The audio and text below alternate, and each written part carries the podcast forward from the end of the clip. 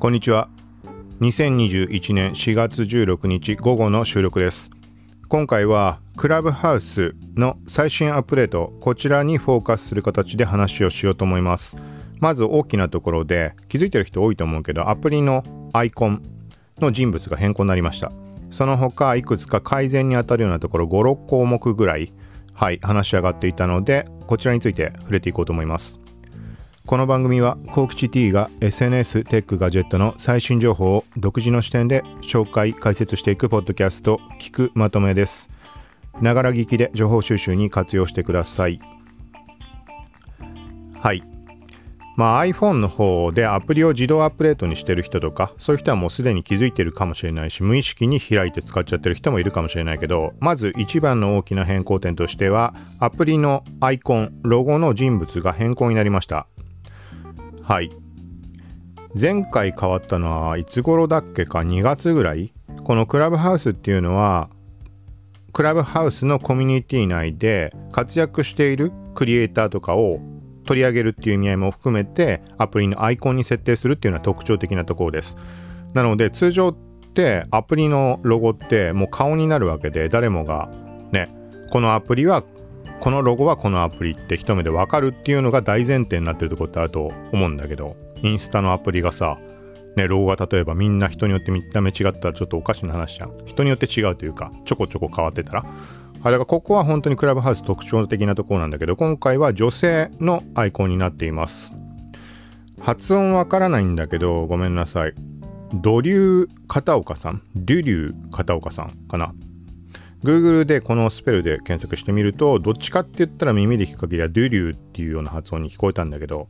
はい。っていう方の人物の写真に現状なっています。はい。で、これは、えっと、公式の方でもツイートをしたりだとか、あとはインスタの投稿でも多分このアプリ変更については触れていました。なので、そこから見てもらうと、このアプリに表示されている人物に関しては、詳細確認できると思うので、で今回の件はブログにも記事をまとめてあってそこからも一応ツイートを載せてあったりとかはい。クラブハウスのアカウントへのリンクも貼ってあります。はい。でこの後は機能面とかそういうところ。ちょっと完全にこれも把握できてないところはあるので詳細は公式英語の方でクラブハウスの中からも最新情報って見られるようになってるのでそこをチェックしてみてください。はい。ざっくりいくとまず招待機能の改善みたいなところあるみたいです。えっ、ー、とねこれはクラブの、クラブ内での配信？の時のリンク、シェア、まあ URL 発行されると思うけど、そこに関するところなのかな？ちょっと完全にあの意味合い把握できなかったんだけど、なんかパッと見だと、登録不要で聞けるとか、そんなわけないかな。うん、ちょっとニュアンス違うかもしれないけど、まあなんかそのあたりうん、改善に当たりそうなところの話上がっていました。ちょっと曖昧で申し訳ないけど。続いてクラブページにリーチ数の表示。はい。これも表現的にまあリーチ数ってことでいいと思うんだけどもともとよくわからなかったんだよね。なんか数字が。フォロワー数とかメンバー数とか。深くそこについて考えたこともなかったからよく分かってないんだけど。うん。まあ、何にしてもどれだけの人数に届いているか。はい。っていうところが一目で分かるようになったっていう話です。で次のが結構大きい変更かなと思うんだけど大きいというか便利になったなっていう。クラブページに開催予定表をカルーセルで表示。はいこれは開始したみたいです。とは言ってもしばらくクラブハウスってそんな触ってないので、そう、もしかしたらもともともうそれ自体出てて、今回新たにちょっと何か変更が加わったとかかもしれないです。なので、クラブハウス普段から使ってる人は、あの、全然今話してることよりも把握してるところあると思うので、もし間違いがあったらごめんなさい。はい。なので、あの、あんま使ってない人とか、まだ一回も使ったことない人っていうのも中にはいるかもしれないので、まあそういう人たちに何か伝わればっていうところの話です。はい。まあっていう感じで、これはもう単純に、本当にいろんなクラブあると思うけど見に行った時に何ていうのかなどんな人がこのクラブのメンバーとして所属してるかとかフォロワーとかえ、ー、とまあそのクラブの運営者管理人にあたる人とかっていうのは把握できたりするけどあとはまあクラブの自体の概要だよね。ただなんかいつじゃあ開催されるのかっていうのは確かに言われてみればなんか今日の夜あるのかもしれないし明日あるのかもしれないし次の配信はいつなんだろうっていう時にクラブのページ行った時にすぐに分かるようになった。はいこれはすごい便利なんじゃないかなと思います。でクラブ側の設定が絡むようなところもあるかもしれないのでここはちょっと何とも言えないけどなんかざっと見てみた限りなんかねその予定が表示されていないクラブっていうのは結構多かったので逆に予定表出てるものを見つけるのが大変でした。だからそういう意味合いで例えば予定表を表示するしないの機能があったりするのかもしれないしこれはもう完全な憶測なのではい。単純に時間に予定がないクラブが圧倒的に多いだけかもしれないしはい。この点はまあ運営者の方はまあそういう目線で見るのとあとはまあ聞く側の人に関してもクラブ行くといろいろこの先の情報が知ることができるっていうようなそんな感じになったみたいです。続いてデフォルトの音質を高品質化っていう話が上がっています。はい。細かいところはちょっとクラブハウスに関してあんま今までの流れと終えてないけど多分前に音質の向上みたいな話があったと思います。前のアップデートかなんかで。はい。でそこに対して今回はアプリまあ起動時というかインストール時点からっていう話かな。デフォルトって書いてあるので、デフォルトの音質を向上させた。もともと音質自体は全体的にアップしてたんだと思うんだけど、うん。何も気にすることなく起動して使い始めた人も ごめんなさい。今までよりも高品質で聞くことができるということだと思います。で、読む限りはさらに高品質、もっと上の品質っていうのも選べるみたいなので、なんか設定から変えられるのかなはい。っていう話になっています。続いて、まあ、部屋を開設して配信中スピーカーとして登壇している最中の話だと思うんだけど電話がかかってきた際に通話中アイコンの表示。はいっていう機能が追加されたみたいです。おそらくアイコンってことだと思うんだけど細かい仕様は把握できてないけどクラブハウス本当にあの2月1月後半に始めたばっかの時に他の人たちとそういうことについてあの会話したことあったんだけど着信が来たらどうなるんだろうねみたいなのをなんか話した記憶あります。で、ここは多分、あの普段使ってる人だったらもう把握してると思うので、なんかそっちに切り替わっちゃって音声の方はミュートになるとかだったっけ？当時、もう1月の話だけ？ど、なんとなくそんな記憶あります。間違ったらごめんなさい。はい。で、そういう状況に対して電話に出ている最中、そっちが優先になるわけで、その時に部屋にいる人たちには通話中のアイコンが見えるってことじゃないかなと思います。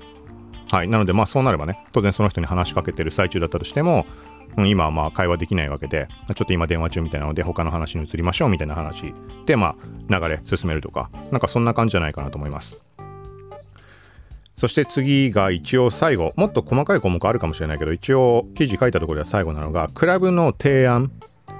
これは何だろうね、どこを指してるのかね？例えば、レコメンドっぽいところなのか、検索結果のところの表示される上位に出るものなのかとか、ちょっとはっきりわかんないけど、まあ、何してもそのクラブに関する扱い今までは英語っていうところの判定になってたっぽいのでそう英語のものが世界中に対して優先して出てしまう。はい。っていうところが各言語に特化した形っていうことになったみたいです。なので細かいところは別としてざっくりした言い方をすると日本語で使っている人には日本語のクラブが優先的に例えばおすすめに表示されるとか検索結果でも上に出てくるとかニュアンス的にはそういうことだと思います。はい。一応これが今回4月26日の最新アップデートで上がっていった話題になります。その他記事の中ではクラブハウスの過去の関連ニュースまあ細かいところまではクラブハウスに関して終えてないけど大雑把な流れとしては一応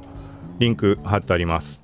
日本でタウンホール開催。これちょっと細かい、そこで発表されたことって後々出てたみたいだけど、ちょっと記載はできてないんだけど、まあそういうことがあったよっていうだけだけど、その他には投げ銭機能の時に書いた記事とか、クラブ作成が可能にみたいな結構古い話題だね。3月の話題とか、部屋の URL のシェアが可能に。これ2月の話なので、もうかなり、もう最初の方、日本で盛り上がった時の記事だと思います。はい。で、その他、他の SNS のクラブハウス対抗機能の動き、まあ、動向なんかっていうところもちょっと簡単にまとめてあります。まあ、他の企業とかすごい勢いで開発中だとかそういう話って上がっているけどちょざっくりここ読むと世界クラブハウス対戦としていろんなところがそういうの考えてますよってところでまず Twitter スペース Xiaomi の Mi トークで音声ルーム機能準備中ってものでこれ後で触れるけど Facebook インスタグラム、Spotify、LinkedIn、Slack、Microsoft、Excel、バイトダンス、テレグラム、あとは Discord なんかもそんな話上がったりしています。はい。で、他の、まあ、SNS の動向としてピックアップしているものが、まず Twitter スペース。これはがっつり、去年の12月からもう個人的な聞く方はやっていて、2月から配信もできるようになっているので、記事も割と結構数書いてあります。なので、もうずらーっと、はい、並べてある感じ。はい、で、実際この Twitter スペースの動きとしては、4月に一般公開予定っていう話になっていたけど、どうなっているんだろうっていう感じです。はい。で、Android に関してもすでに、えっ、ー、とね、公開の形でのテストは始まっていると思うので、Android からスペース配信している人も中にはいるんだと思います。だから近いうちもう4月後半だしね、もう終わっちゃうよね。だから間に合わないとかもあるかもしれないし、わからないけど、また何か動きあったらここ話をしようと思います。で、もう一つ大きな動きとしては、クラブハウス的な機能、Twitter スペースと並ぶようなものとして、Facebook の動きっていうのは今後注目っていうところです。夏に向けて、